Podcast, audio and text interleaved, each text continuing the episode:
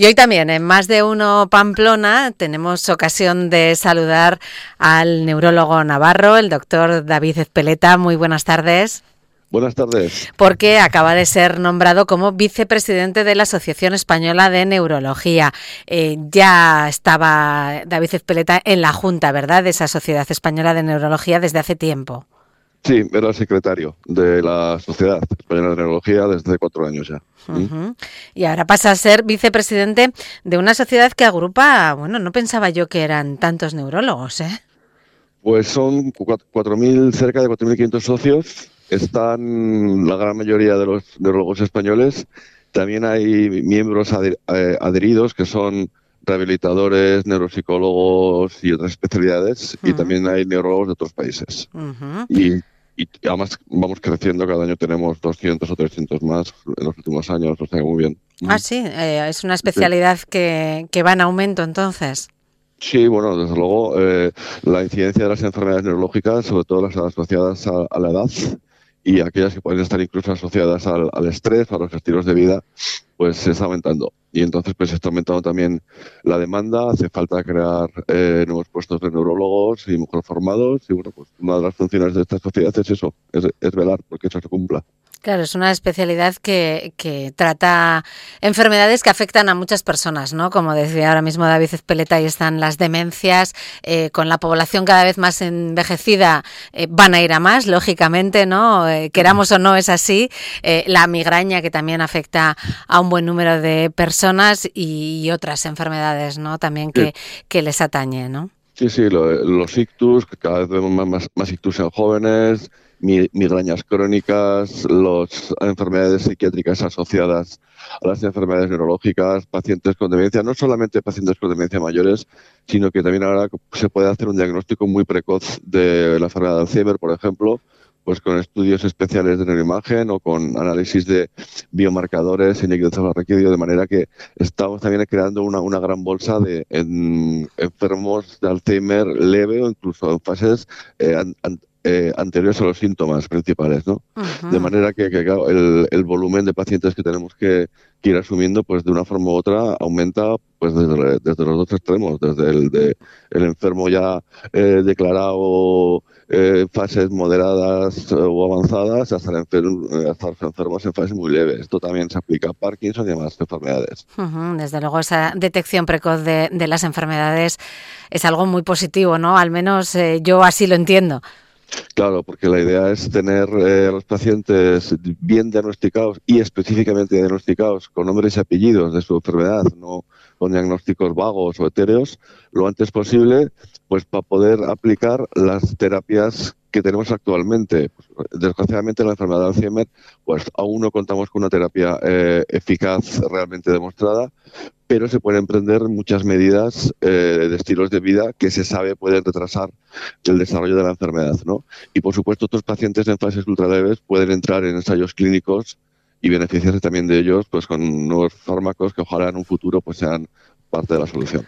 Ojalá. Eh, como sociedad científica que, es la Sociedad Española de Neurología, ¿qué retos eh, se plantea para los próximos tiempos?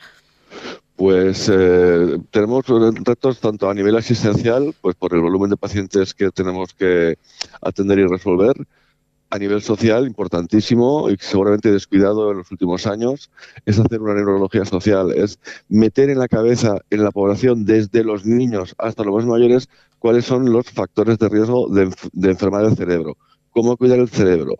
Eh, se insiste mucho en la nutrición, en el ejercicio, en, tener un peso razonable, en, estar con gente, en eh, socializar, en respetar el sueño y su calidad, evitar a toda costa el estrés y lo largo, etcétera, la alimentación, muy importantísima. Todo esto que parecen eh, recomendaciones de hace 25 años de Hipócrates, hmm. actualmente son más válidas todavía porque se está demostrando con números en estudios a gran escala el beneficio que tiene en la prevención de las enfermedades, por ejemplo, las demencias. O sea, si consiguiéramos eh, que la población idealmente evitase desde la infancia 12 factores de riesgo, entre los que están los que he dicho, la hipertensión, el colesterol, la diabetes, etcétera, estaríamos evitando en una o dos generaciones el 40-50% de las demencias, el 90-95% de los ictus y de las enfermedades cardiovasculares,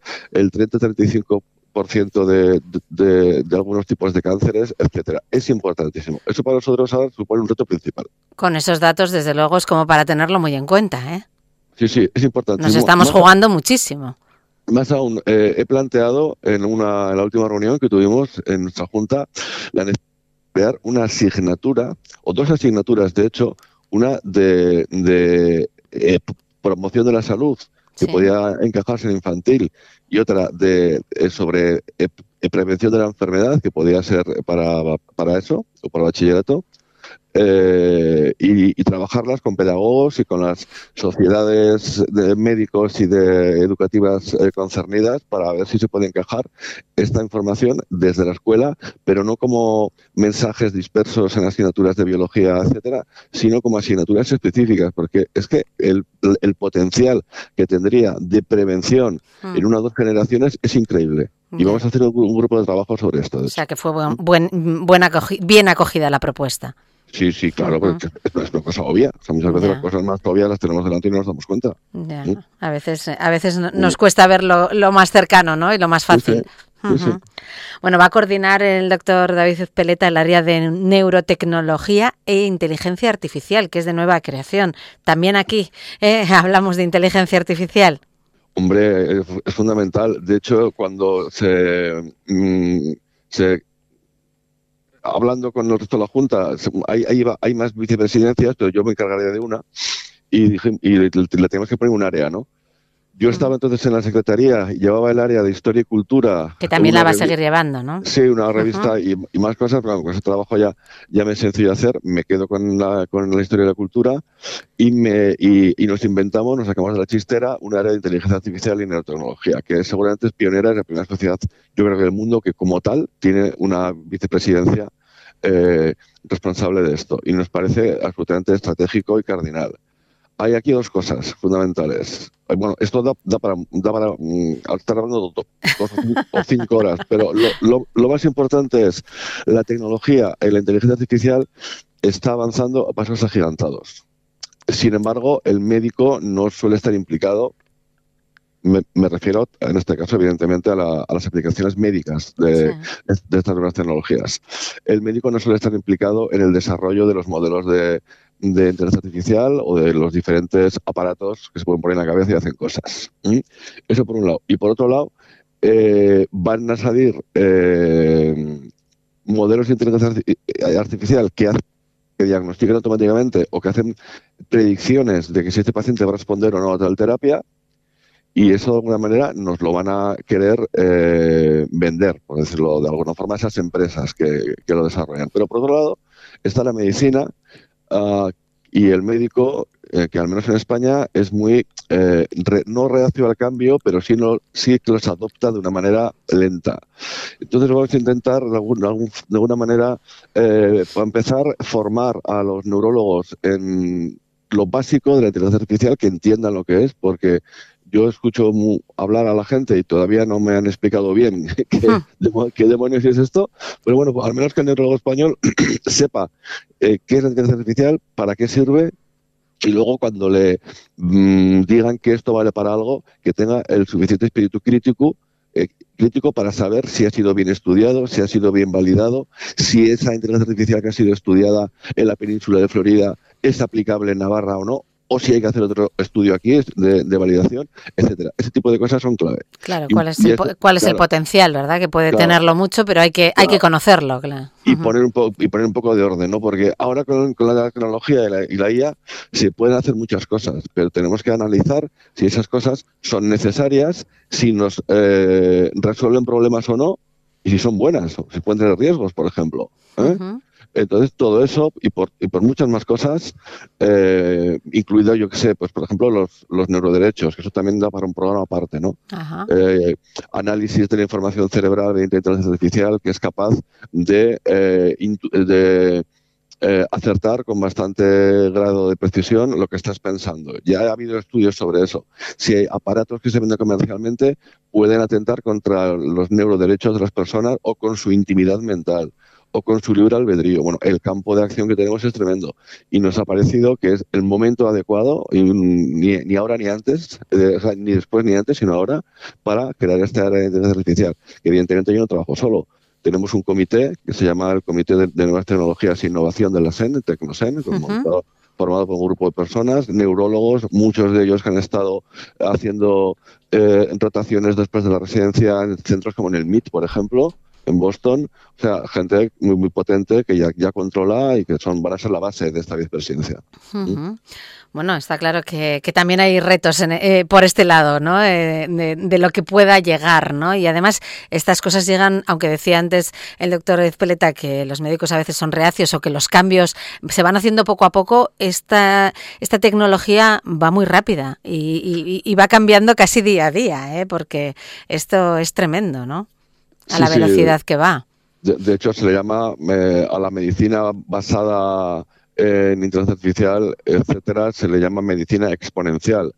Pero existe una medicina exponencial y pero todavía no hay neurólogos exponenciales. Entonces hay que intentar juntar un poco esas dos velocidades. Es un poco de lo, que, trata, de lo que va todo esto. ¿Mm? Bueno, eh, por un lado ese, ese área y por el otro lado el de historia y cultura, eh, que, que, tiene un matiz, ¿no? un carácter totalmente diferente. Bueno, pues, eh, pues complementario. Es decir, las ciencias tecnológicas que están investigando la inteligencia, que es la función más suprema del ser humano, eh, ciencias tecnológicas eh, que están emulando la función del cerebro. Eh, actualmente se está hablando ya de una inteligencia artificial general que no supera, o en el futuro una creación de una superinteligencia que sea capaz de pensar, que tenga conciencia de finitud, que tenga conciencia moral del bien del mal, que sea consciente, si eso no se pone de alguna manera eh, frente al hombre desde el punto de vista humanista o kantiano de la, de la de filosófico ¿no? de, lo, que es la persona, incluso incluidos los derechos humanos, pues mal vamos. ¿no? Entonces las humanidades deben enfrentarse y, eh, y acompañar a todos los desarrollos neurotecnológicos eh, y por eso hemos juntado las dos las dos eh, las dos áreas no yo creo que es que es fundamental tener eh, bien claro lo que somos que somos seres humanos que la, la, inteligencia no deja de ser una creación humana y hay mucha gente fascinada con el poshumanismo y la creación de robots y que nos van a superar y que vamos a ser como más que sus hijos más que sus creadores, ¿no? Hmm. Y, hay que poner un poco de, hay que poner también un poco de orden en esos entusiasmos, en estas. Sí, no sé, no sé si me hace a mí mucha gracia todo eso, la verdad, dicho así. Hay, una tecnoespiritualidad alrededor del, del, asombro, de la fascinación, de la inteligencia artificial. Hay gente, incluso eh, mm, informáticos y científicos de datos, que han sido los padres de la inteligencia artificial, que han llegado a decir que la humanidad no es más que un paso más en el desarrollo de la inteligencia. O sea, hay, hay, hay, un discurso fuera de, lo que es el, ámbito médico, pero sí en el ámbito un poco tecnofilosófico que es eh, peligroso de alguna, de alguna, forma y entonces la cultura y la historia eh, yo creo que hay que ponerla enfrente y recordar a la gente que nosotros somos humanos lo, primero y lo último. seguro. Mm. eso seguro. Bueno, pues lo vamos a dejar ahí, doctor David Ezpeleta, vicepresidente pues de la Sociedad Española de Neurología. Gracias por habernos atendido en Onda Cero y bueno, suerte en, en la nueva andadura, aunque eh, pues sigue ahí en, en la Junta, ¿no? Sí, bueno, espera. Muchas gracias, Marisa. Y ya aquí, aquí tenemos, con todo lo de la tecnología, tenemos tema para. para sí, sí, está claro que nos hacen falta horas de programa. ¿eh? Estoy seguro de que hablaremos más veces sobre Seguro que sí. Muchísimas gracias. Buenas tardes. Gracias a vosotros. Hasta otra.